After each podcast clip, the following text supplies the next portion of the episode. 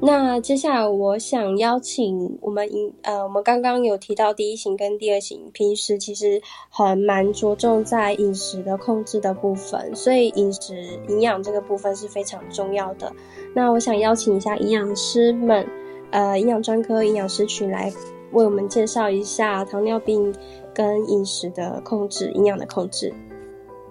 Hello，嘿，大家好，我是营养专科的营养师 Cindy。那刚刚听了就是两位糖友的分享，都觉得哦，就是他们真的很认真，对，因为就是我我有遇过蛮多的，就是病友们，就是我觉得他们就是首先必须要先对于这个疾病要有了解，要有认知，然后知道说。哦，这个东西就是是跟饮食是很有密切相关的，才会比较有主动积极的想要来借由饮食来控制血糖。对，那所以当然就是呃，我们要控制血糖的黄金三角，当然主要就是饮食、运动，然后还有药物的部分。那所以呃，首重当然就是饮食，那再来运动，那最后如果说你这两个。部分有有自己就是控制的好的话，其实药物其实是可有可无的。那那那好，现在就讲到啊，那大家都知道，哎，饮食是很重要的一个区块。但是那到底要怎么借由饮食来控制我的血糖？那大家就是因为现在资讯就是也很发达，就是大家看到啊哦啊不要吃饭好了，或者说啊这个水果太甜啦不能吃啊什么，就会有很多的。呃，也不能讲偏方，就是大家的各自的经验分享，对。但是我我可能还是一样会建议，就是呃，找营养师，就是做专业的一些个别化的评估呢，然后才能找到你自己最最适合自己的控制的方式啊。所以基本上呢，就是我我们会建议，只要是天然的食物。就是我们讲六大类食物啦，几都是可以吃的，没有说呃有了糖尿病之后从此啊不能吃饭，或者是说从此不能吃水果。那因为我们知道他说这样它叫太甜，那但是我们的甜其实我们会分成两种糖，那一个是米字边的那个那个糖，就是所谓的加工精致单糖，那这个就是。大家现在可能说啊，饮料喝太多啊，或者说什么蛋糕啦、什么豆花啦、冰啊，就是精致加工糖，糖是另外加进去的这种东西。这这个精致单糖的话，其实才是对于就是血糖是最不好的东西。那其实我们要避免的，唯一会要叫你不要吃的是这个米字边的加工精制糖。那至于另外一个糖是天然食物的。糖，那就是那个有字边，就是喝酒的酒右边那个那个有字边的糖，这个叫天然性的复合食物糖。那这个就是像大家常常会听到的，就是呃淀粉类的东西、水果类的，还有牛奶，这三个是它本身自己的带有糖分的。那但是不可能总是说呃就就都不吃啊，因为它还是有它的好处跟营养在，只是说就是我们要怎么去。固定好它的量来吃。那那刚刚有讲到第一型跟第二型，他们的就是一个比较大的不同啦。我觉得是说，第二型是在于说，我我们要教他如何去选择正确跟健康的食物。那份数当然也要拿捏好。但是第一型的话，会更加的着重在于，就像刚刚刘玲讲的，就是份数你一定要精算，然后。因为他才能够去算说，哎，我这个胰岛这一餐胰岛素要打多少，然后他才能够让他的血糖就是维持在一个平稳的状态，这样子。好，所以就是呃固固定糖量这件事情是蛮重要的。那呃讲完这个就是要控制、要减量、要不能吃的东西，因为 常常就是很多人来找营养师，听完之后都说。就是呃，这个也不能吃，那个也不能吃，那你到底要叫我吃什么？就是病人会很苦恼，说我知道这些不能吃，但是你要总要告诉我，那我可以吃什么吧？对，所以接下来就是要告诉大家，因为我们现在的走向会是不再是只告诉大家说，哎，你这个不能吃，那个不能吃，因为就是转换成是，如果我自己是病友的话，我就会想说，我对啊，我知道这不能吃，那到底什么可以吃？好，所以接下来我们就是要要讲说，呃，膳食纤维的好处，因为膳食纤维它可以帮助，就是有助于延缓我们的饭后血糖，然后控制达到控制血糖的效果。那膳食纤维是什么？就是大家应该都会有一点，就是知道这是什么，就知道说是哦，可能菜里面会有纤维啊，吃粗粗的东西会有纤维。对，那所以膳食纤维，我们手中第一个比较容易可以联想得到的就是蔬菜类的东西。那吃蔬菜到底要吃到多少才叫做多呢？因为我也有遇过一个病人，我跟他说啊，你这个记得要多吃青菜哦。那这时候病人就回我说，有啊，我的水饺高丽菜水饺里面有高丽菜啊，这样子不够吗？嗯，所以也是一样，是着重在于一个量。那我们会建议说，就是每一餐的青菜会希望可以吃到至少一碗以上的青菜。那一天至少两碗以上的青菜，这样子的话，就是对于控制血糖会是比较有帮助的。那讲完蔬菜了之后，第二个富含膳食纤维，我们会想的是水果，因为水果也有很多的，就是膳食纤维啊，维生素 C。可是就会讲说，哎，可是水果好甜啊，不能吃，那怎么办？所以就是定量。的一个问题一样啊，就是一天不要超过两碗的水果，但是也不要说从此不吃水果。因 为有的人跟我说水果好甜，我不敢吃，可是饮料他敢喝哎，所以就是常常会有，就是在整间会遇到有一些人，就是会有这样子。呃，跟我讲这样子的话啦，是叫所谓的迷思或者什么，所以我们会建议水果还是可以吃，但是不要过量就好，因为它还是有很多的膳食纤维跟好处在。那第三个，我觉得大家比较容易忽略掉富含膳食纤维的东西是所谓的全谷杂粮类。全谷杂粮类就是嗯，比淀粉还要再好一点，就是我们讲所谓把白饭换成糙米五谷饭。那或者是说去吃一些带皮的淀粉类的东西，比如说我们就是，哎，可以吃烤地瓜吗？可以啊，但是我会建议你连皮一起吃，因为这样子的话，吃到的膳食纤维可能还会比你吃半碗或一碗的蔬菜的膳食纤维还要来得多。哎，所以这个是哦我们比较常容易忽略掉的。所以刚刚就是那个 Patrick 有说他。可能不吃淀粉，不吃水果，那过了一阵子之后，发现就是效果没这么好，而且就是不吃淀粉、水果，就是在心理上面会觉得有一点怪怪的，因为我们的饮食习惯就是这些都是要吃。你如果就是短期没吃到，OK，可能还可以接受，可是你长期的话，就是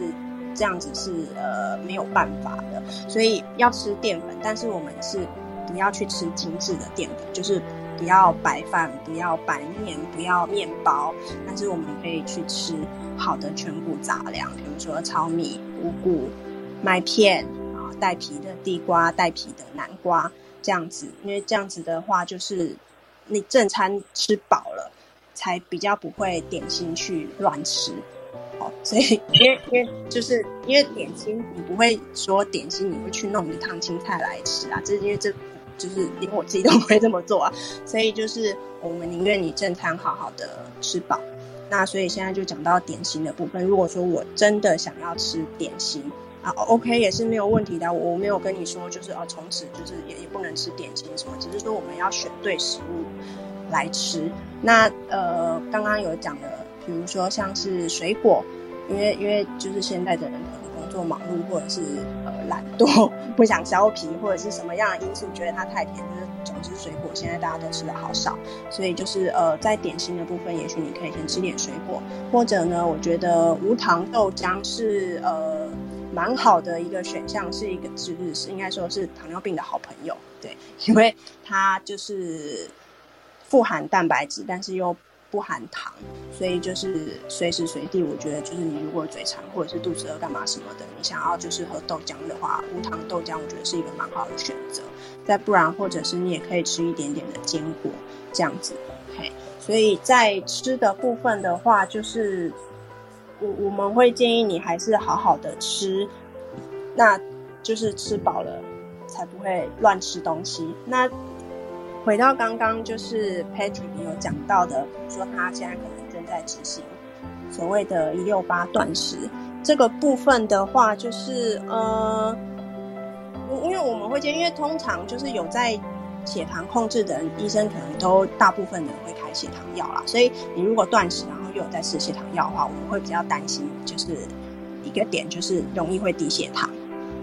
对，那因为低血糖的话，会比高血糖还要来的。更有立即性的生命危险，所以就是，嗯，如果可以的话，我们会建议你就是顶多，比如说，呃，十四时，就是十个小时吃东西，然后十四个小时不要吃东西，那就是这样子的话，比较不会容易有说就是血糖会有一个高低起伏太大的状况啊。但是当然就是如果说就是呃。病人真的很想要尝试看看的话，我们也是可以，但是记得告诉我们，然后我们才可以一起来互相做讨论跟搭配。因为如果不讲，医生也不知道，营养师也不知道，然后你就自己在断食，然后又吃药或者是干嘛的话，就是会会比较不建议这么做。那第二个在断食的时候会就是要注意的事情，就是会希望你至少要选对食物来吃，因为也有的人会觉得想说啊。就只有那四个小时、八个小时可以吃东西了，那我应该要好好的来吃一顿大餐，所以就开始吃麦当劳，开始吃 披萨，开始吃什么，就是说呃会比较不健康的食物，但是这个又又就又会落到另外一个陷阱里面去。所以就算你是断食，还是会建议你要选择对的食物来吃，这样子才不会就是让你的血糖控制又走向失败这样子。那刚刚也有听到两位，就是柳丁跟 Patrick，他们好像常常比较容易会有外食的呃部分常常出现。那其实吃外食也是可以啦，也没有说从此大家就是这个就是都不能吃了，都要在家里吃水煮干嘛什么。但一个技巧就是每一个种类的食物尽量都要有到，嘿。那呃就是我们刚刚讲嘛，六大类食。所以基本盘就是你，你可以想象就是一个便当，里面有饭、有菜、有肉，所以呃，然后有用油下去炒。所以呃，最好的方式就是你今天不管买什么，或者是选什么来吃，你都记得要有淀粉，要有蔬菜，要有蛋白质。那因为他们每一个大类的食物的对血糖的功用不一样，因为比如说淀粉，它是为了要让你就是。升那个血糖，不会不会有低血糖，或然后还有基本的热量在，所以你还是得要吃，就是好的全谷杂粮。那再来的话，吃蔬菜，它可以有助于帮助你维持饭后的血糖，不要升得太高，所以蔬菜也是蛮重要的。那再来一个就是蛋白质的东西，它是可以帮助你把这个不要太高的饭后血糖。不要这么快掉下来，然后可以 hold 到下一餐不会去低血糖。所以每一种食物的功用不一样，所以我们会建议反而你要吃的更均衡一点。所以比如说，假设我今天去买一个呃买一个水饺好了，你看里面有淀粉有肉，那我就记得我一定要再配一个有蔬菜的汤，或者是说我今天吃阳春面的时候，哦，你也记得我要再点一个烫青菜，或者是就算我今天好，我今天去吃了一个披萨，呃。那我我我们就会建议啊，那不然你再来点个生菜沙拉好了，这样子也是 OK 啊，没有说就是有血糖的人不能吃披萨或者是不能聚餐什么，但是就是记得要每一个种类去做搭配，这样子才会是比较好的一个效果。嘿，然后最后呢，就是讲到呃运动的部分，因为饮食嘛，跟大家搭配运动是可以促进我们新陈代谢的一个方法。那那有有的人会想说，就是那我少吃一点，那我就约试试看，不要运动，那看这样子血糖会不会降下来？那我觉得会有有一点点像类似那种有有一句话叫做“滚石不生胎”的。的感觉，就是因为你的身体是是有有生命力的，有在活动的，所以就是要吃进去，然后要有代谢出来，这样子整个新陈代谢的循环才会比较好一点。所以就是我还是会，我们还是会建议就是要吃，然后要运动，就是就是不要说为了说因为我好懒，我不想运动，所以那我干脆吃少一点好了。这样子的话，就是你的身体会比较容易。到最后啊，后期会出现代谢不好，整个基础代谢率是下降，拉不上来的，所以这样子就就不太好了。所以今天就是最后我我一个小小结论啦，就是一样饮食是一个很重要，但是是很个别化的东西，不是说哦，可能看看大家文章怎么写啊，然后就只要我来自己采控制看看这样什么的。我觉得还是就是可以，就是找医疗团队，或者是说找营养师，就是了解一下你个别的。状况，因为可能还有像刚刚讲有提到，可能会有个人的心理的压力的问题啊，或者是说有个别化的就是状况出现，所以就是做呃完整的评估跟建议才是最适合自己的这样子。那以上啊，如果说呃刚刚还有听不清楚或怎怎么样的，我我们的网站上面也有一篇是介绍在讲糖尿病的文章的，大家等一下之后也可以就是跟我们问这样，谢谢。谢谢营养专科，呃，关于呃糖尿病跟饮食、饮食营养方面的介绍哈。那呃，我刚刚听到一点说，就是呃，五谷就是呃连皮一起吃这件事情，应该大部分有带皮的这种呃根茎类或是水果都是很适合的嘛，就是去可以去增加膳食纤维的部分。啊，是，但是就是要注意到一点，就是说他们可以吃的量是一样的，就是没有说啊，我我我可能白饭也许我只能吃一碗，可是我炒米饭就可以吃两碗哦，也没有这件事情，就因为他们的含糖量跟热量是一样的，唯一差就是差在于说它的膳食纤维的含量比较丰富，可以就是延缓饭后血糖，所以就算你吃炒米饭，也还是吃一碗，啊，那就算你吃带皮的苹果。也还是吃一碗这样子，但是你可以摄取到它很好的膳食纤维这样子。谢谢 Cindy 营养师的解惑。那我想，那个庄医师是加医科的医师，也常面临就是糖尿病呃患者以以及胃教，在针对于食物方面有没有一些好的建议呢？OK，我大嗯就就刚营养师讲的部分，我在。啊，echo 几个小小部分啊。第一个是呃麦片的部分，麦片的部分，呃燕麦很多人都会把它拿来控制血糖哈。那想说它对血糖好，但是我们要先先大家要先有一个概念，燕麦真正好的是燕麦粒或者是出自燕麦，它是。我们一般在市面上买到的哈，比如说呃插格的大燕麦片等等，几乎九成以上都是属于精致燕麦，它并不是一个粗燕麦。也就是说，如果你误以为把这种泡了热水就可以喝的，或者是燕麦饮这种东西当成麦片来当成自己控制血糖的一个呃取代淀粉类。食物的一个方法，其实你吃到的会是大量的一个精致的一个麦片，这样子其实对血糖控制是适得其反的哈。所以麦燕麦这个东西要用来控制血糖，它需要跟米饭一样，它是一个呃粗粗制的糙米或者是呃。那就是所谓的燕麦米这种东西，它才会有比较好增进血糖控制的效果。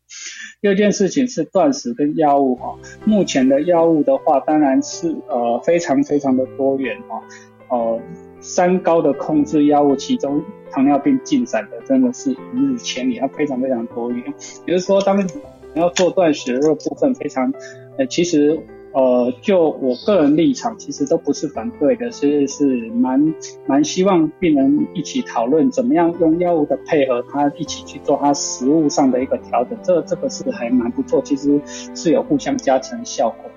第三是水果的部分哈，水果可以吃的种类跟其实更重要哈，那其实应该要慎选水果的种类。而不是觉得说它是一个呃必须要吃，一等跟它一点要讲节追个啊青菜，它拿一种水果来吃哦，这种其实是蛮蛮蛮在台湾这个这个水果圣地而言是一件很危险的事情，尤其是夏天这个部分哈。那双叶红来来鸡，然后接下来又是龙眼，龙眼现在又开始出了哈，西瓜，那一年其实现在已经进步到一年四季都有这样子的状况之下，其实啊。水果的种类真的要去慎选，包含说知道要知道像啊比较好的水果，像芭乐啦、苹果啦、梨子啦、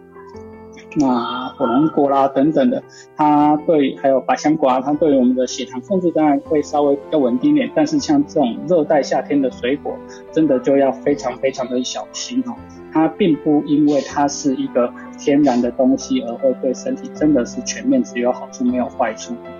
第三哈，呃，国国健署的一个营养的部分哈，那国民的一个健康饮食餐盘已经把五谷类改成全谷类，重点在这个全哈，呃，淀粉类主食重点在这个全这个字，它需要维持它的原型，对身体才是好的哈。当它正做任何的加工、任何的精致，它就会丧失它对身体的原本的一个应该带来的。矿物质、维生素、纤维质的好处哈，所以全这个字很重要。呃，如果没有全这个字，比如说很多病人觉得说他吃了非常多早餐，用了十谷粉哦，非常的营养样子哈，结果每次在诊间常常量的血糖就爆表哦，因为他这些谷虽然是食谷五谷，但是它经过精制，它的血糖会非常非常容易的呃，它的糖分非常容易的释出，所以这个部分。啊，要特别注意全谷很重要啊。第三，三大巨量营养素的比例其实要要能够抓一下啊。三大巨量营养素代表的就是油脂、糖类跟蛋白质。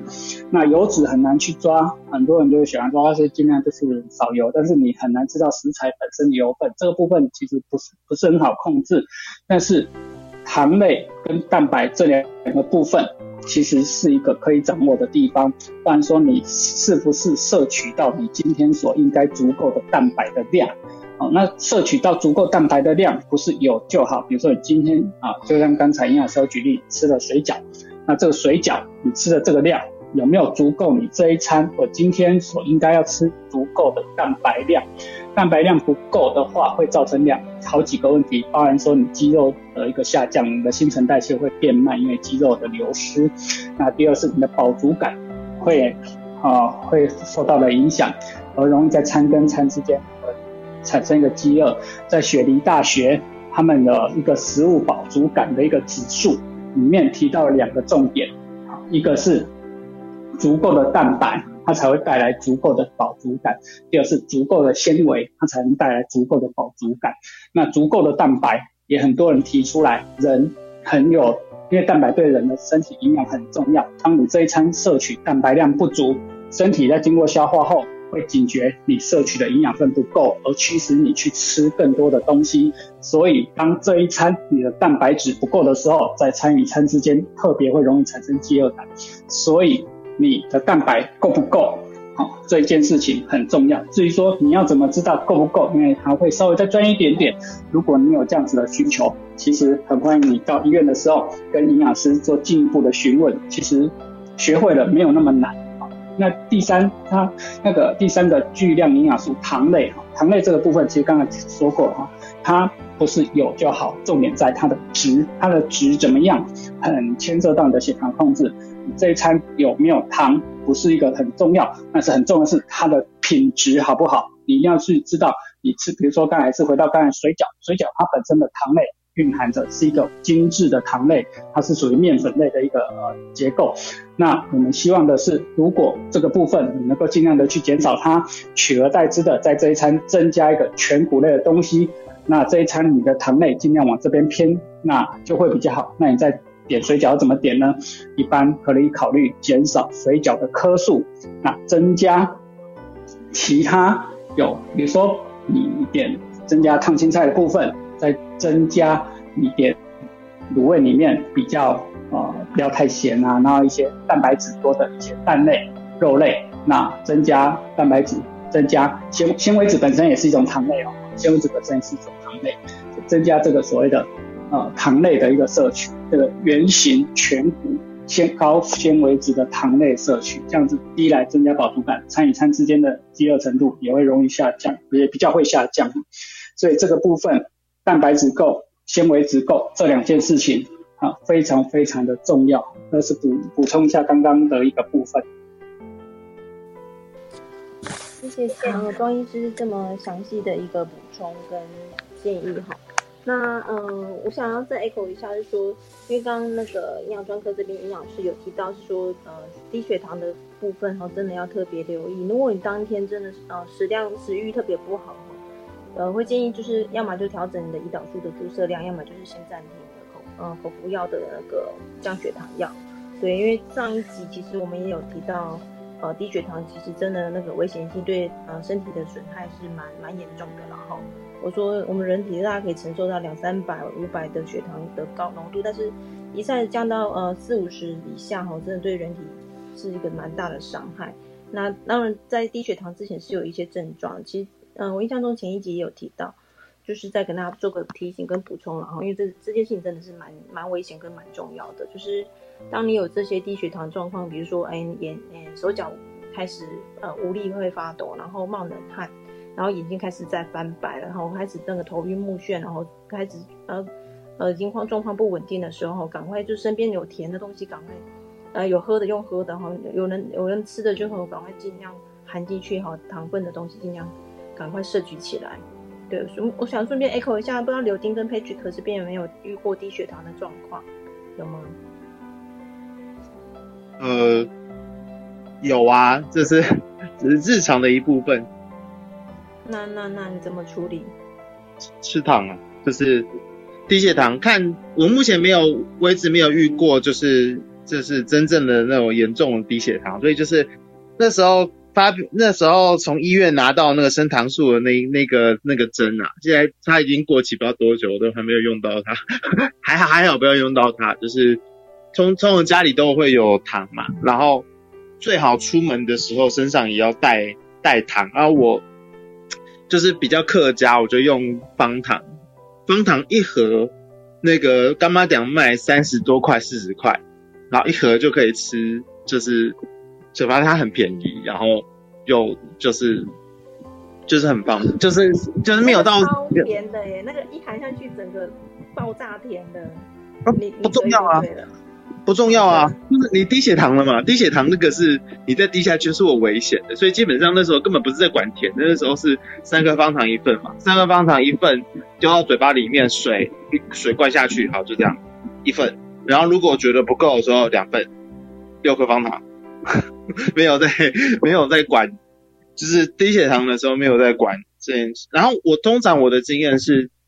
半夜低血糖比较常见。那半夜低血糖的时候，我自己会出现的状况是，呃，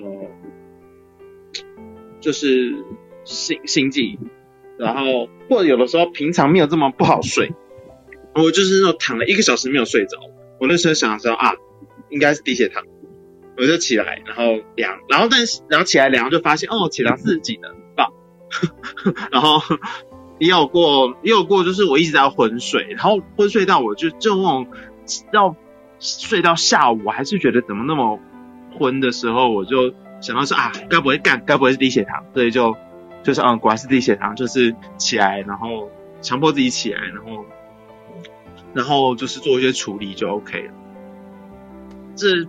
因为我们家比较不会有饮料啊，可是如果假如说在外面的话，可能就问说，哎，有没有饮料？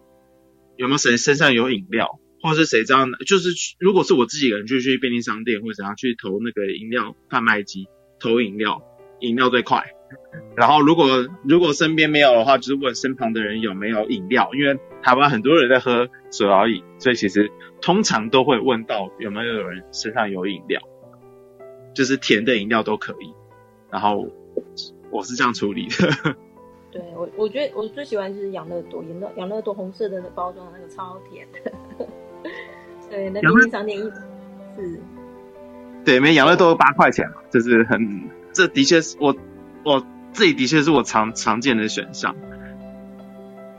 好的，这个这个议题的确很重要。那谢谢柳丁给我们提供一些经验的分享。那我再提醒大家哈，如果可以的话，就是帮我们追踪一下上面的小礼物，叫健康超日常。有一些健康的主题，其实我们会持续在这个主题里面去提，呃，跟大家做分享，然后做呃邀请的一些啊医护人员呐，一些案例的部分。那我觉得其实都是当当当当代最及时的呃一些最新的经验跟呃呃照顾的方法。那前之前有介绍过呃病主法的部分，那预计下周也会安排那个。安宁啊，病毒法这个区块的那个善终的一些议题的讨论，那也欢迎大家持续追踪我们。那台上的各位 moderator 们，大家都可以 speaker，大家都可以追踪起来哦，都非常专业跟非常有热忱。好，那我们想说，接下来请青青医师来帮我们简介一下，因为 Type One 的话，其实在一般人来讲，尤其是他们其实没有很明确的家族病史，那其实一发病可能就会到小儿科来，然后有可能就是先到急重症的加护病房处置。那还有一部分是说，呃，你因为您有协助收集一些啊中医方面的一些糖尿病照护，那再请青青医师帮我们做个分享，可以吗？好，我那我就这这边就针对 Type One。第一，就是说第一型糖尿病。那我想雨林跟柳丁前面都有分享过，不过我就再讲的再详细一点，就是说，其实这一般呃糖呃第一型糖尿病。比较容易发病的时间点，平均起来大概是七点三岁，所以柳丁算是老病人了。那呃，第一个容易发病的时间点在孩子四到六岁的时候，第二个时间点在他们要进入青春期，也就是呃十到十四岁那个时候是最容易发病的另外一个高峰期。那这个目前呢，疾病形态来讲。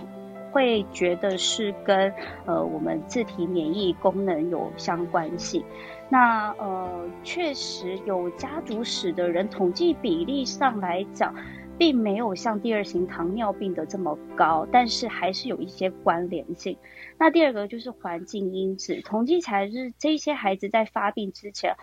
呃都有一些像是呼吸道或者肠胃道感染的记录。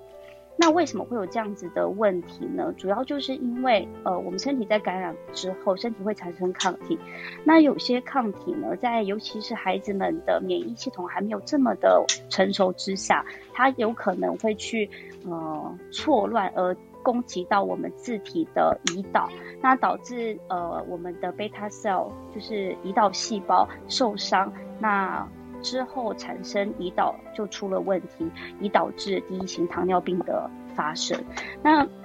另外一个就提到所谓的环境因子，某些环境因子也被认为说，它对于呃糖尿病来讲，它可能是会去伤害我们的贝塔 cell，以导致就是呃胰岛素没有被好好的分泌，就是没有被被。破坏掉之后没有被办法被分泌，而导致有这样子的疾病。那这一些呃，目前都是一个呃比较容易发生这类疾病的呃可能的原因。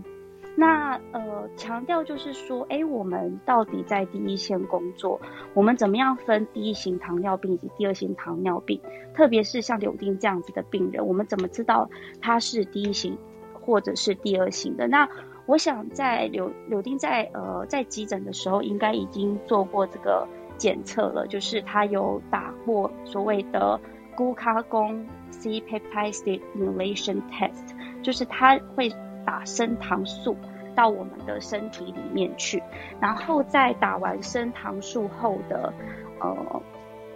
先呃打完之后呢，就是先测定，哦测定就是他的呃呃。在打之前先测定一次，在打六分钟之后再测定一次。那我们会看，呃，在打升糖素之前的 C P I 的呃数值跟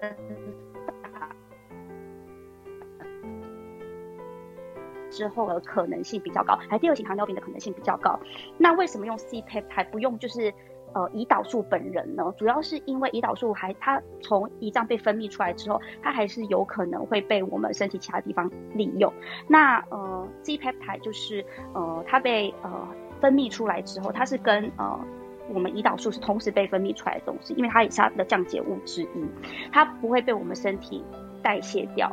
利用掉，所以它比较可以去当一个呃相对准确 monitor 的生化数值。那所以为什么我们第一型糖尿病的人在诊断之前都会做这个就是升糖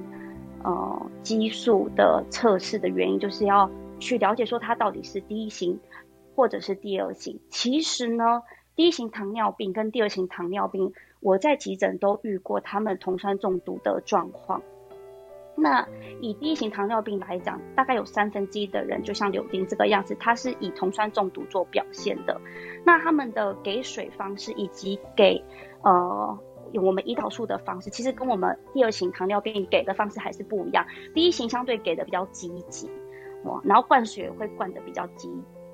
因为第一型糖尿病的人，第一型糖尿病的人，他们大部分其实就是呃很简单，他们就是没有办法分泌胰岛素，所以我们就给他胰岛素之后，他基本上他身体的血糖就很快可以稳定下来了。那呃第二型糖尿病的人是因为他身体对胰岛素有阻抗性，所以相对他们在呃酮酸中毒发生的时候，他们呃整个要让们的身体的血糖值再回到呃正常值，或者我们身身体的酸碱值回到正常值，可能就会比第一型糖尿病需要花更多的时间。一般我们第一型糖尿病，呃，从急诊到加护病房到出普通病房，大概只要二十四小时的时间。那所以这些小朋友会养成一个习惯，好，就讲到呃学术的部分，大概讲到这边。那养成一个习惯，就是他每次他也知道，就是来。来急诊，然后就一一连串抽血，然后之后就是呃进加护病房，然后之后又可以回普通病房。那他们对于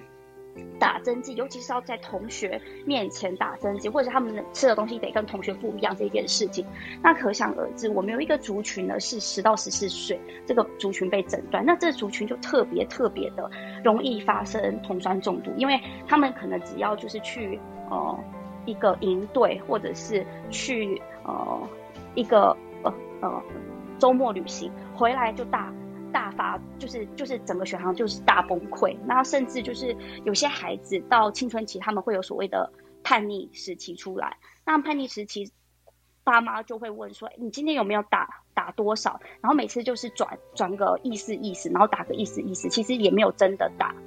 那在这。个族群来讲的话，其实除了需要营养师跟医师的帮忙，很重要的一块，他们也需要心理师的照顾，因为他们也是需要去了解他们的情绪。他们的情绪被了解之后，其实后续的药物顺从性上面，以及就是这些病人的，我觉得对他们长久来讲其实是好的，就是让他们早点认清这个疾病，然后早点跟这个疾病和平共处。那早一点对于呃心理压力有一个。